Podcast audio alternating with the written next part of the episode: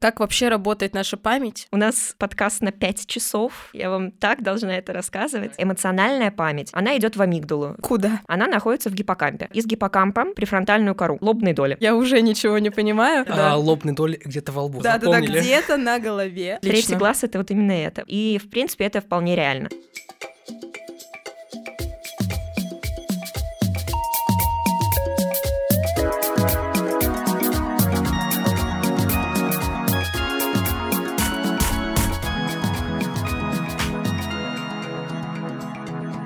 Всем привет! Вы слушаете подкаст «Завышка. Мой research». Это подкаст, в котором мы вместе с молодыми учеными обсуждаем их исследования, дипломы и курсовые работы. Сегодня этот выпуск проведу я, Аня Уланская, и мой соведущий Женя Таранченко. Всем привет! В сегодняшнем подкасте мы хотим поговорить про то, как устроена наша память, а конкретно мы хотим поговорить о таком ее виде, как проспективная память. И вообще хотим поговорить про то, как э, мы устроены и как наш мозг устроен на биологическом и психофизиологическом уровне. И сегодня нам о своей работе, посвященной исследованию проспективной памяти, расскажет наша гостья и моя знакомая Саша Дупик. Саша, привет. привет! Здрасте всем.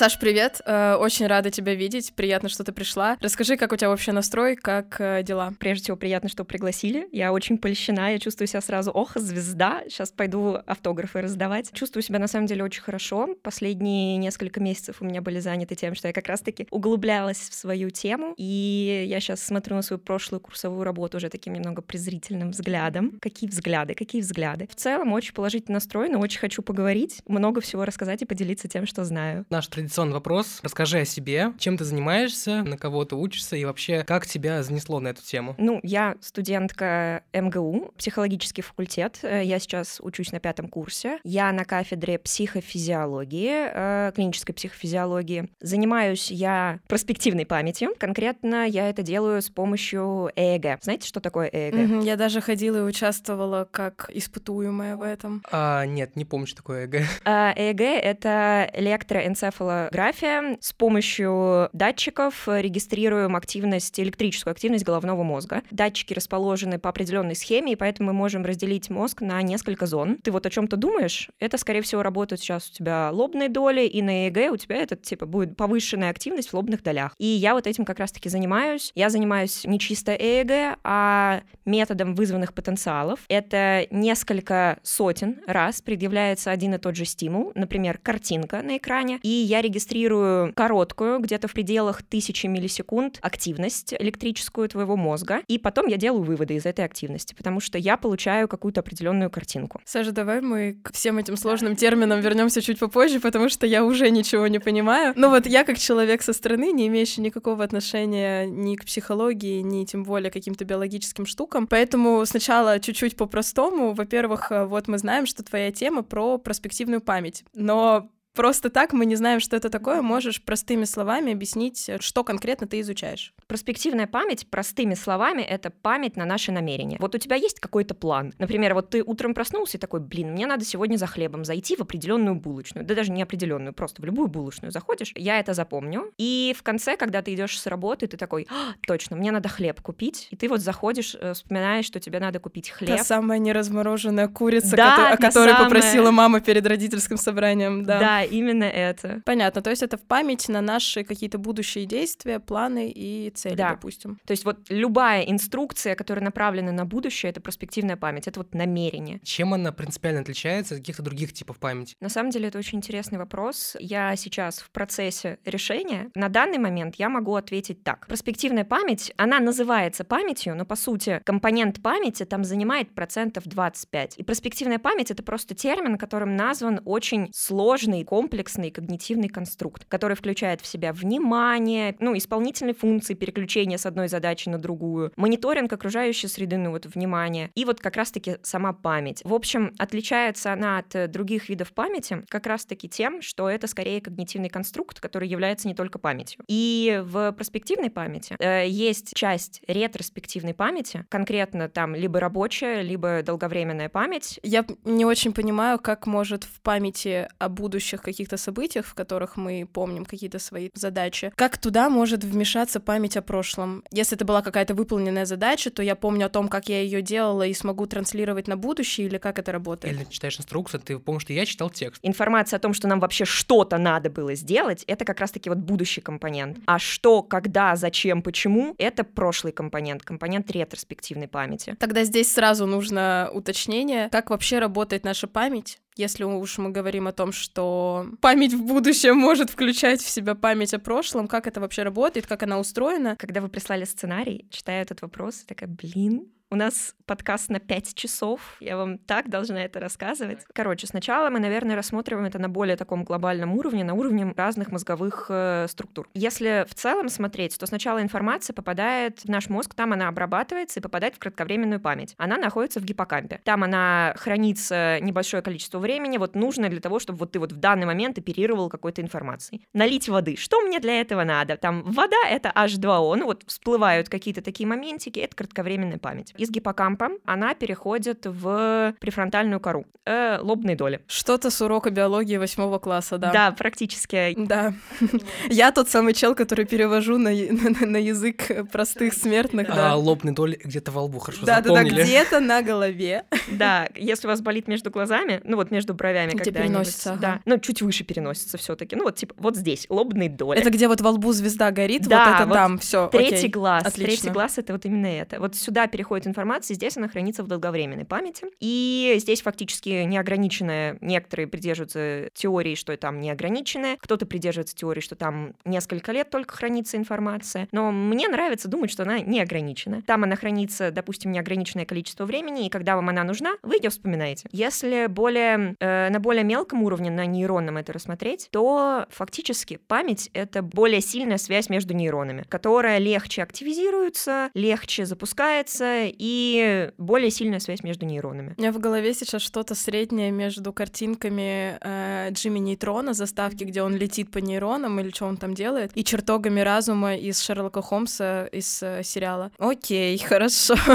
Ну, вот мне, кстати, кажется по поводу памяти, что еще временные рамки, наверное, зависят от того, насколько это важное или яркое событие было в твоей жизни. Ну, в том числе это вот одни из аргументов э, тех, кто придерживается, что это все-таки ограниченное хранилище. Я приведу пример. У нас сейчас есть такой предмет под названием психологическое сопровождение следствия, и там нам рассказывают, что в трансовом состоянии сознания, в которое погружают свидетели или там жертву, даже спустя десятилетия она может вспомнить какую-то деталь. Возьмем не жертву, для которой это эмоционально какое-то окрашенное переживание, а свидетеля, который несколько десятилетий назад, ну ладно, может, десятилетиями, я чуть-чуть преувеличила, но несколько лет вполне затрагивает. Увидела человека, и там надо вспомнить, какая у него была куртка. И, в принципе, это вполне реально. Мне нравится думать, что оно такое не совсем бездонное, но хотя бы очень большое. И на самом деле вот эмоционально окрашенные какие-то события, они действительно держатся очень долго, они очень прочные. А, смотри, мы говорим про память и говорим про нейронные связи, про сильные, слабые и так далее. И здесь тогда возникает вопрос, все ли мы запоминаем одинаково. То есть есть ли разница между тем, запоминаю я текст, запоминаю я картинку, запоминаю я какое-то событие, или оно все одинаково приходит к просто прочной нейронной связи. На физиологическом уровне это одни и те же электрические импульсы. На структурном уровне эта информация идет в разные структуры мозговые. Ну, вот такая эмоциональная память, она идет в амигдалу, в Куда? Сейчас я, я вспоминаю перевод на русском, вроде это миндалина. Эпизодическая память, автобиографическая на наши какие-то вот, ну, именно биографические события, она в основном э, в гиппокампе, насколько я помню. Семантическая в лобных долях. Примерно они в разные мозговые субстраты направляются. А на психологическом уровне это разные события, которые разные факты, разные знания. Но надо понимать, что все эксперименты на выделение разных типов памяти, они лабораторные, с использованием какой-то техники, там ЭЭГ, МРТ, ПЭТ, это все лабораторные эксперименты. И как это работает в жизни, э, это еще надо проверить, потому что жизнь и лаборатория это все-таки две разные вещи. Возвращаясь к перспективной памяти, сколько вообще по времени она может длиться? Вот это вот намерение, такой прикол, что ты не совсем о нем помнишь. Если оно не какое-то яркое, типа «мне надо стать президентом», даже это намерение ты не помнишь постоянно. И оно находится где-то за пределами нашего сознания. Оно всплывает либо благодаря вниманию, благодаря мониторингу среды. Ты вспомнил, что надо полить цветы, в офисе увидел бутылку воды и такой «а, надо же было полить цветы». Либо оно случайно всплывает, ты вот идешь, ничего не напоминает тебе о том, что надо было полить цветы, и такой, блин, а надо было цветы полить. Оно у тебя где-то на периферии сознания, ты его не осознаешь, оно может храниться очень долго, потому что, например, я иногда спустя там несколько месяцев вспоминаю, а, вот что мне надо было сделать. Да, это правда бывает такое. То есть мы где-то по умолчанию считаем, что память в будущее очень маленькая, краткосрочная и вообще, по сути, где-то на фоне, и для того, чтобы об этом вспомнить, должно что-то произойти или должен появиться какой-то стимул, сторонний или преднамеренный, но тогда вопрос, что происходит, если этого стимула нет. Блин, знаете, я иногда, бывает такое, ты сидишь, вот просто ты делаешь, занимаешься какими-то своими делами или вообще ничего не делаешь, и такой, а где мой паспорт? Или где мое свидетельство о рождении. И вообще, это абсолютно ненужный документ мне сейчас, но я просто вот почему-то решила вспомнить, э, что я там должна его сегодня с собой взять. Или что-то более страшное, а закрыл ли я квартиру? Блин, такое. когда ты тревожник, ты привыкаешь 10 э, раз себе сказать после выхода «я закрыл квартиру». Ты закрыл квартиру? Я закрыла квартиру. Ну вот по поводу того, что это кратковременно, это не совсем так. Э, наше намерение, оно из долговременной памяти, где оно хранится, переходит в рабочую память. Так оно может храниться сколько хочешь, но в какой-то момент оно либо сотрется, либо ты его просто никогда не актуализируешь и просто такой, ну, я, наверное, должен был что-то делать, но в принципе пофиг. У нас же на самом деле мозг он потребляет ресурсы, постоянный мониторинг, он как будто бы требует больше ресурсов, и как будто бы мозгу выгодно вот это спонтанное извлечение чего-то. В целом таки да, я сейчас немного обдумала, наверное, можно сказать, что мониторинг больше в каких-то таких лабораторных тестах, потому что мы изначально задаем испытуемому задачу, что вот тебе сейчас надо сконцентрироваться и быть внимательным к окружающей среде, а в жизни как-то у нас больше спонтанное извлечение. С другой стороны, вы же вот сидите на работе и не то, чтобы у вас прям внимание когда-то прям сильно перегружено, потому что я сомневаюсь, что вы решаете какие-то супер сложные задачки, где надо там искать маленькую точечку среди 500 таких же точечек, просто которые чуть-чуть другого цвета. Там внимание, конечно, очень сильно загружено, и там вообще очень маленькая вероятность, что вы вообще о чем-то другом вспомните. Но вообще в повседневной жизни мы не то чтобы прям сильно что-то нагружаем. Особенно если это какие-то повторяющиеся рутинные задачи, они там вообще внимание могут не тратить. Мы же не акцентируем внимание на том, как мы ходим.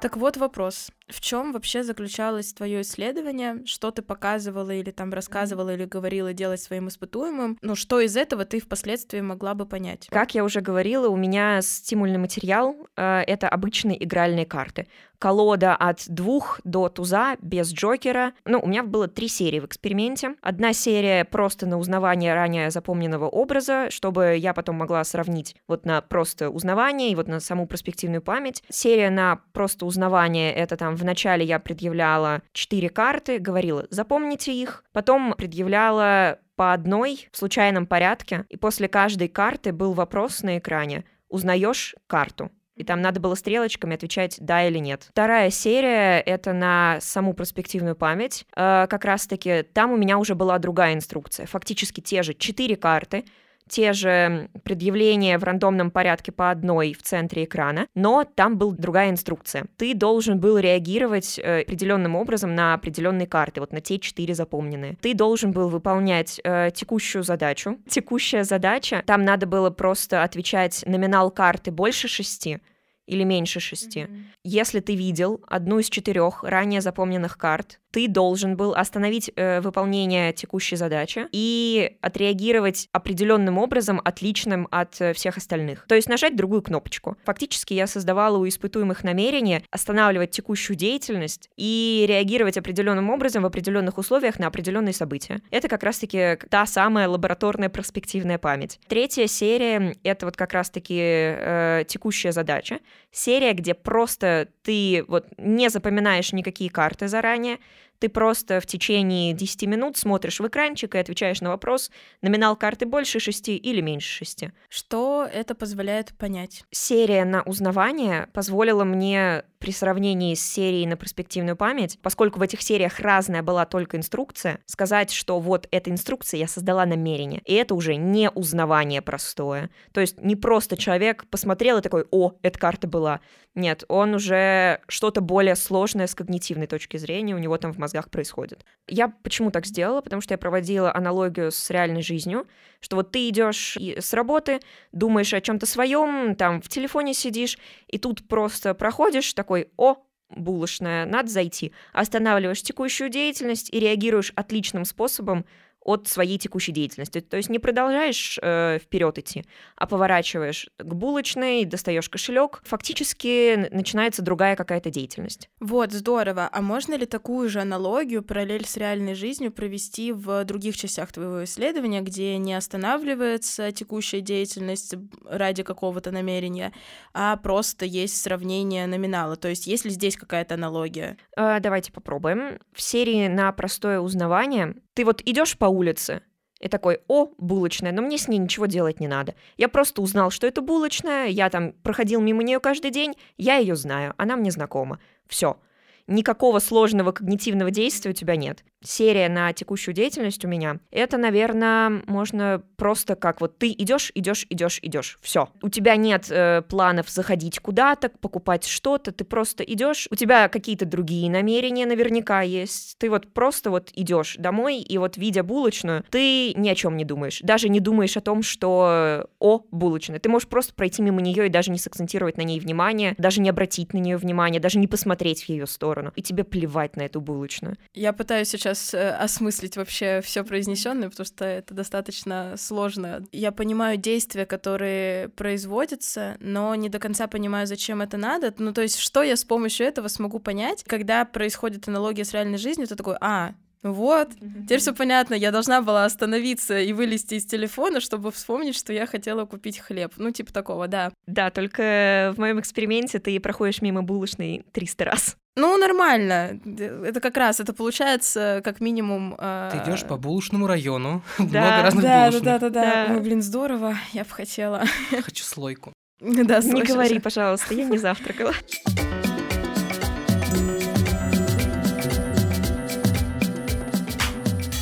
Лично я работаю с ЭГ, я это уже упоминала, так вскользь. Давай я сейчас чуть-чуть просто, я как человек, который был на этой процедурке в качестве испытуемого, расскажу немножечко, попытаюсь это визуализировать для наших слушателей. Ты садишься, на тебя надевают смешную шапочку, которая полностью покрывает твою голову. В этой шапочке есть дырочки. Каждую, ну там не в каждую, а вот в определенные дырочки, которые, я так понимаю, соответствуют э, разным частям мозга, подключаются электродики, да. И вот, ну, у меня это происходило как? Я сижу, у меня на голове огромное количество проводов, электродов, и это смешная шапочка. Я смотрю что-то на экране и отвечаю на вопросы после просмотренного. Я не понимаю, как это работает, но это очень забавно с эстетической точки зрения, когда ты просто как ежик с этими цветными дырочками. А причем еще эта шапочка такая резиновая, силиконовая, не знаю, смешная. У нее там какие-то дырочки красные, какие-то зеленые. В ЭЭГ, если я правильно понимаю, мы, с, э, ну мы, ха, э, ученые считывают э, электрическую активность мозга. Вот, э, тогда давай давай с другими буквами тоже разбираться. МРТ известная штука, если ты старый и больной, но в плане типа я на МРТ бывала, и приятного в этом не очень много. А, расшифруй, пожалуйста, и как это работает.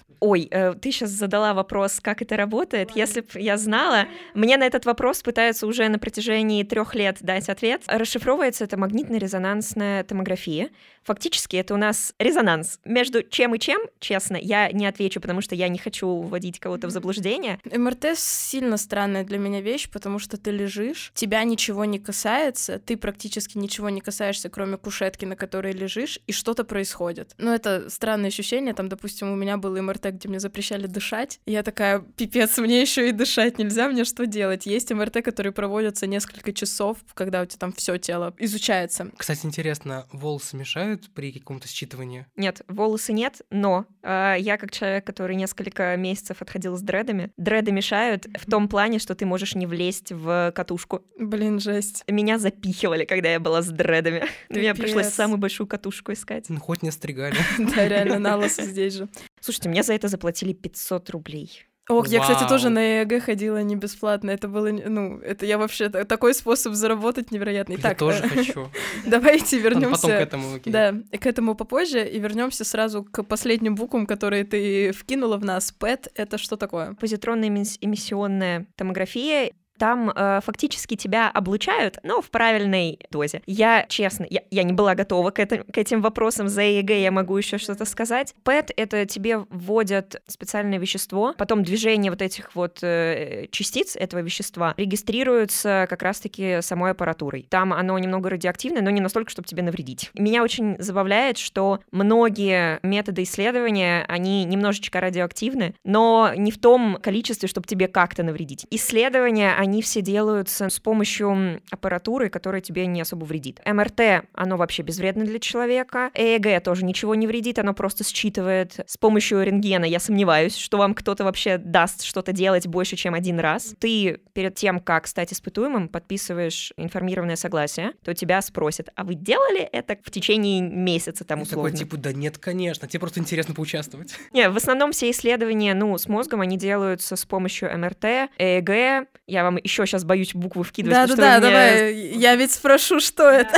Есть еще такая штука, как ТМС, транскраниальная, по-моему, магнитная стимуляция. Это, короче, когда волнами у тебя область мозга отключают. Оно восстанавливается, просто пугающе, типа. Иногда э, центры речи в наших мозгах исследуют так, что отключают, и ты такой, а, э, э, О, э. господи, кошмар, Кошмар. какой. Да, и они включаются, все нормально. А через сколько?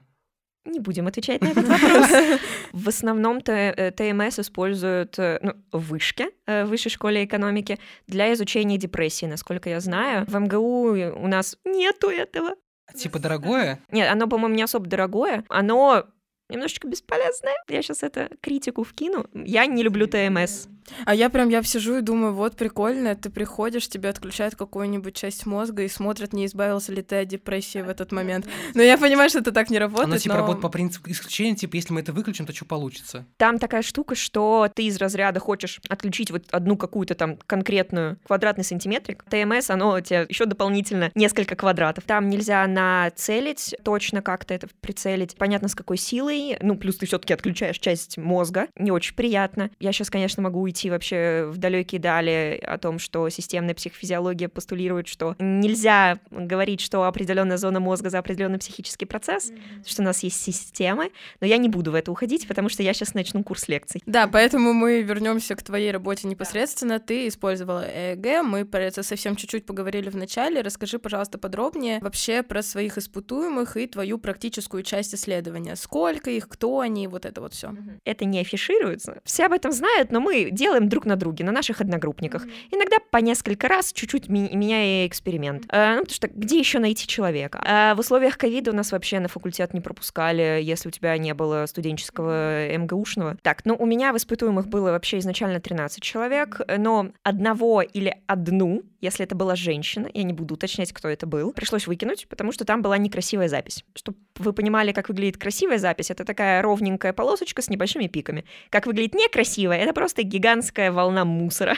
Почему так происходит? Ам, Иногда человек, допустим, э, на антидепрессантах и не сказал Мгм. мне об этом. Иногда какой-то электрод неправильно встал, а учитывая, что у нас, я надеюсь, это не дойдут до управления кафедрой, у нас не совсем красивое оборудование, у нас может какой-то электрод отвалиться, или там где-то мост какой-то возник между двумя электродами, и разницы между ними нет. Или там просто где-то человек очень сильно напряжен, у него там одна мышца вот под одним конкретным электродом начинает спазмироваться, потеет человек, волнуется. Очень хорошо, если у тебя из 20 испытуемых 10 красивых. Потому что я вот провела, на самом деле, гораздо больше людей, но там были настолько неудобоваримые записи, что я их даже чистить, ну, от артефактов не могла, потому что там скорее надо было выбирать кусочки, которые красивые. А сколько по времени занимает одна такая запись? Там час, два? Не, э, час-два нас за это убьют. Вообще в научных институтах это действительно час-два, но поскольку мы не даем ни денег, никакого вознаграждения, у нас это стараются до часа делать. Мой эксперимент в этом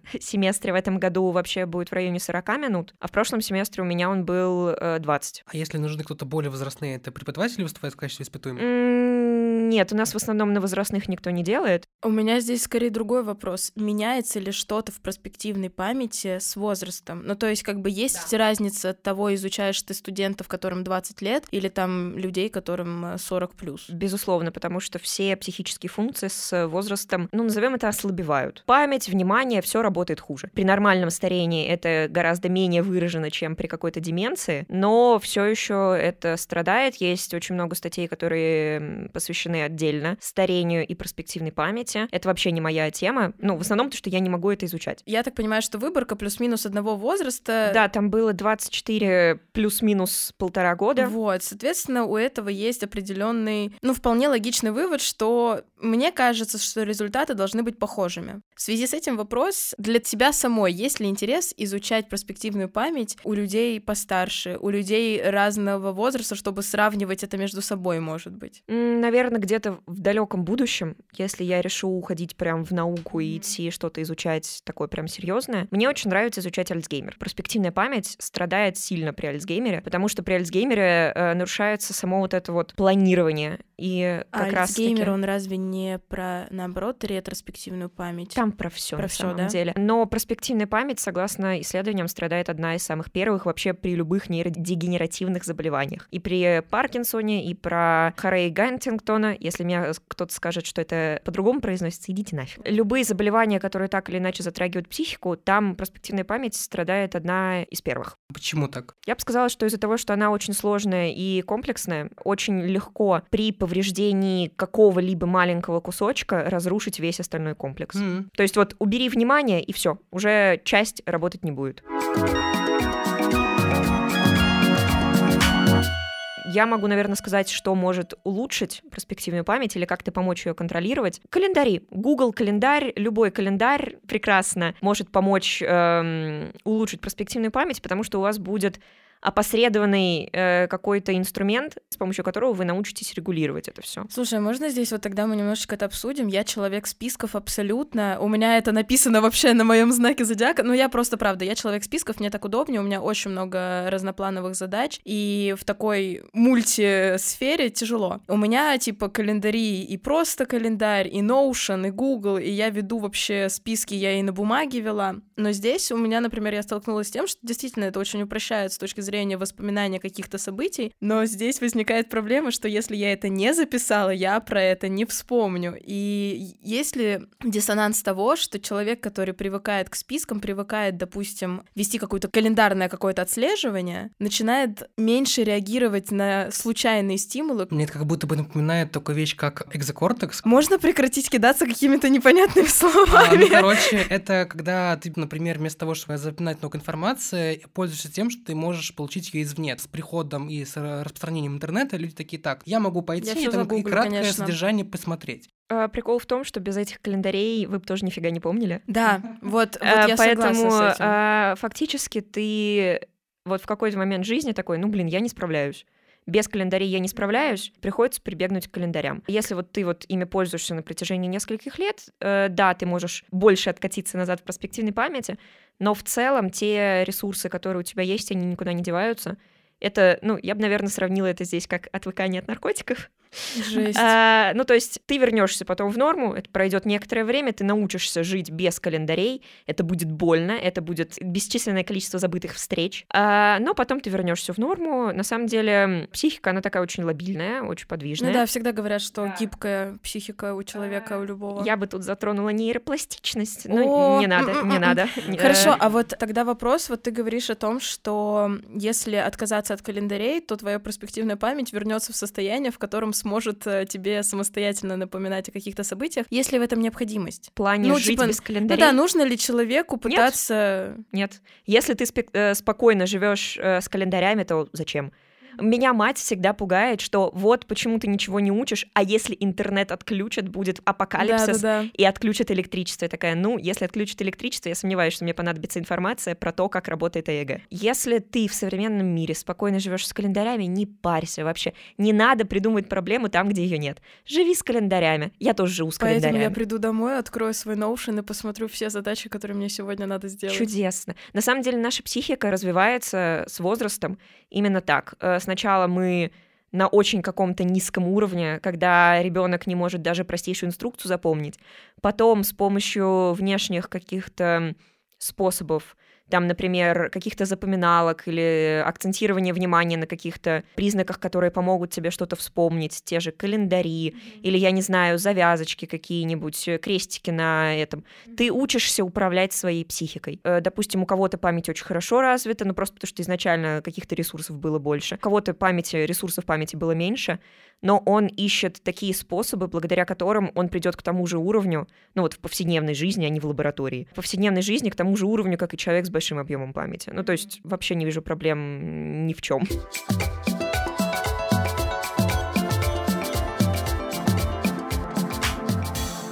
Мы сказали о том, что действительно с возрастом память ухудшается. Это не новость. Да, не новость. Э, память все еще можно каким-то образом стимулировать, улучшать и так далее. Там, не знаю, если говорить про перспективную память, заводить списки и помогать себе. Э, может быть, э, есть еще какие-то штуки, которые вот слушатели наши могут сделать здесь и сейчас, чтобы спасти свою память от перегруза. Я при ответе на этот вопрос буду пользоваться эссе про Альцгеймер, который я я писала в прошлом семестре, а, потому что на самом деле вот такая вот профилактика Альцгеймера — это то, что и улучшает, в принципе, наши когнитивные способности в обычной жизни. Это коммуникация с людьми, чем дольше вы коммуницируете с большим количеством людей, грубо говоря, экстравертом, легче будет в старости, потому что ты вынужден подстраиваться под разных людей. Интроверты, простите. Да, интроверты, простите. Интроверты могут воспользоваться другим способом образования.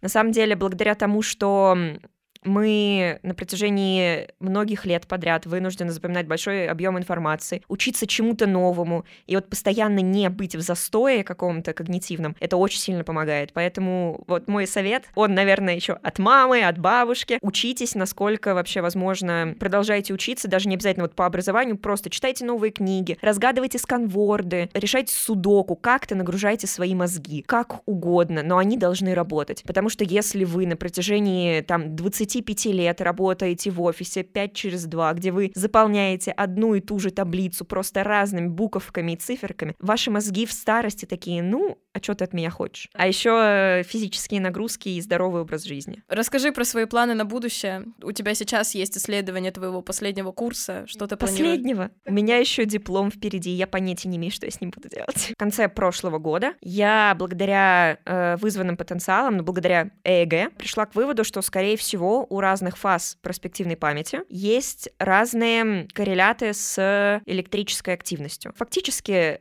Э, та картинка, которую я получаю в ходе своего эксперимента, выглядит как такая разная волна. И вот разные кусочки этой волны, э, судя по всему, соответствуют разным фазам перспективной памяти. И в этом году я хочу попытаться выделить вот эти вот разные кусочки конкретно к каждой фазе, по крайней мере, к тем, которым я смогу осуществить в ходе эксперимента, посмотреть локализацию. Давай э, одним коротким предложением самое интересное, что ты узнала, пока работала с ЭЭГ своими испытуемыми и, в принципе, исследованием э, вообще моя память выделяется, потому что я, когда начинала этот эксперимент, вообще не знала, получится у меня это или нет. И мне просто нравится думать, что у меня получилось что-то, на что я рассчитывала. А еще даже, возможно, большее, потому что я уйду вот в исследование конкретных фаз. В общем, э, если что, дорогие наши слушатели, напишите нам, мы свяжем вас с Сашей, она позовет вас к себе своими испытуемыми. Кстати, э, у вас я видела в сценарии очень многообещающий вопрос, как э, стать испытуемым. Это вообще очень важный для меня, как для исследования вопрос. Лично мне вы можете написать. Я очень люблю испытуемых вообще всех рангов. Бегите ко мне. Э, главное, чтобы у вас было более или менее нормальное зрение или скорректированное до нормального, ну то есть с очками или линзами. Без э, приема антидепрессантов, потому что они искажают картину ЭЭГ. Без черепно-мозговых травм. И, ну, чтобы у вас не было каких-то серьезных психических заболеваний, потому что я делаю эксперимент на выборке нормы.